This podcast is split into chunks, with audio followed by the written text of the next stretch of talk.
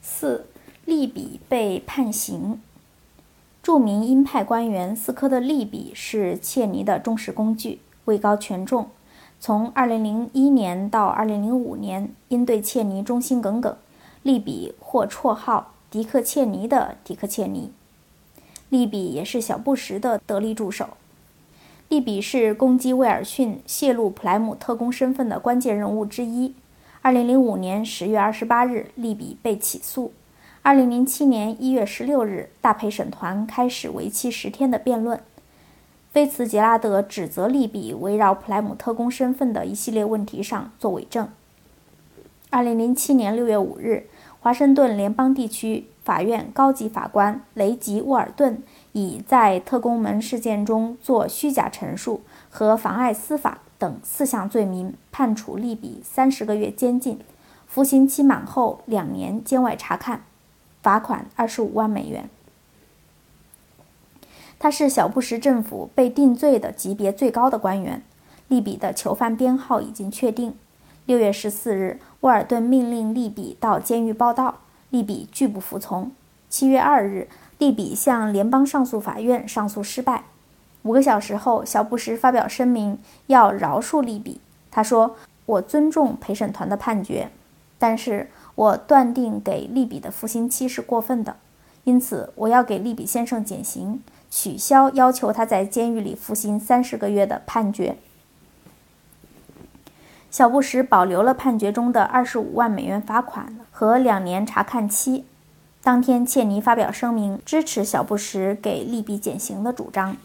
也是在当天，威尔逊对美国有线电视新闻网记者发表谈话说：“我不欠县政府。”他们应当为背叛我的妻子向他和我的家庭道歉。利比是个叛徒。他说，小布什的行为表明白宫已经腐败透顶。二零零六年七月十三日，威尔逊夫妇向华盛顿联邦地方法院提起民事诉讼，指控切尼、利比罗夫等人泄露普莱姆的特工身份，恶意报复。二零零七年七月十九日，这个诉讼被驳回。五替罪羊麦克莱伦，普莱姆特工身份被泄露后，白宫首席新闻发言人斯科特·麦克莱伦因不满小布什的处理手段，2006年被提前卸任了。麦克莱伦长期追随小布什。1968年2月14日，他从德克萨斯大学毕业后，便进入位于奥斯汀的德克萨斯州政府。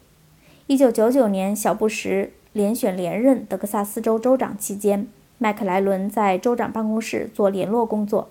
他是小布什的崇拜者、追随者和忠实幕僚。在2000年总统大选年期间，他以新闻发言人身份随小布什到全国竞选，竭力为小布什拉选票。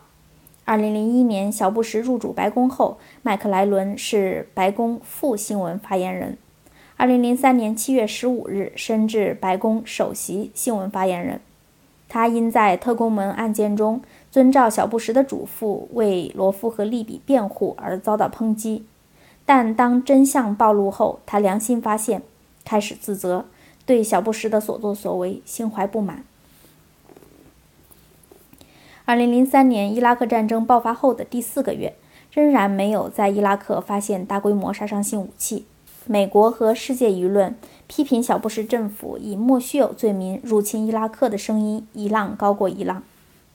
二零零四年总统选举年，小布什决定竞选连任。如何顺利战胜威尔逊对他的批评指责，是摆在他面前的紧急任务。麦克莱伦认为，小布什为保自身和拉选票，玩弄了一系列伪善手段。麦克莱伦在2008年出版的《白宫内幕：一个白宫辩解者的自白》一书中说：“在我努力为乔治·沃克布什总统的政府利益做事的同时，我感受到他与我期望中的那种公仆角色相去甚远。”这本书的写作源于一则泄露国家安全机密信息的丑闻——所谓的普莱姆事件。此事始于一场围绕秘密情报展开的争论。布什政府利用这一情报，将萨达姆领导下的伊拉克政权渲染为严重且日渐加剧的危害，认为有必要予以消灭。随后，在党派纷争期间，一名中情局秘密特工的身份被泄露，令这场争端演变为华盛顿新的丑闻。我也被卷入后来的谎言当中。这是我为总统效力的关键时期，也是我人生最痛苦的经历之一。原本是我信以为真的话，后来却被揭发为谎言。当时我限于职责和我对总统效忠的义务，不能发表意见。我曾对布什的领导能力和一心为国的目标深信不疑，对他的真诚、正直和判断能力信心十足。但时至今日，他的表现让我在他执政之初对他所寄予的厚望已经淡去。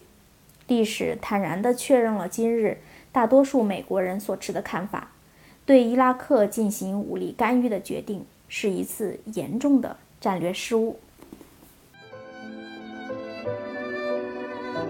谢谢收听，我们下期再会。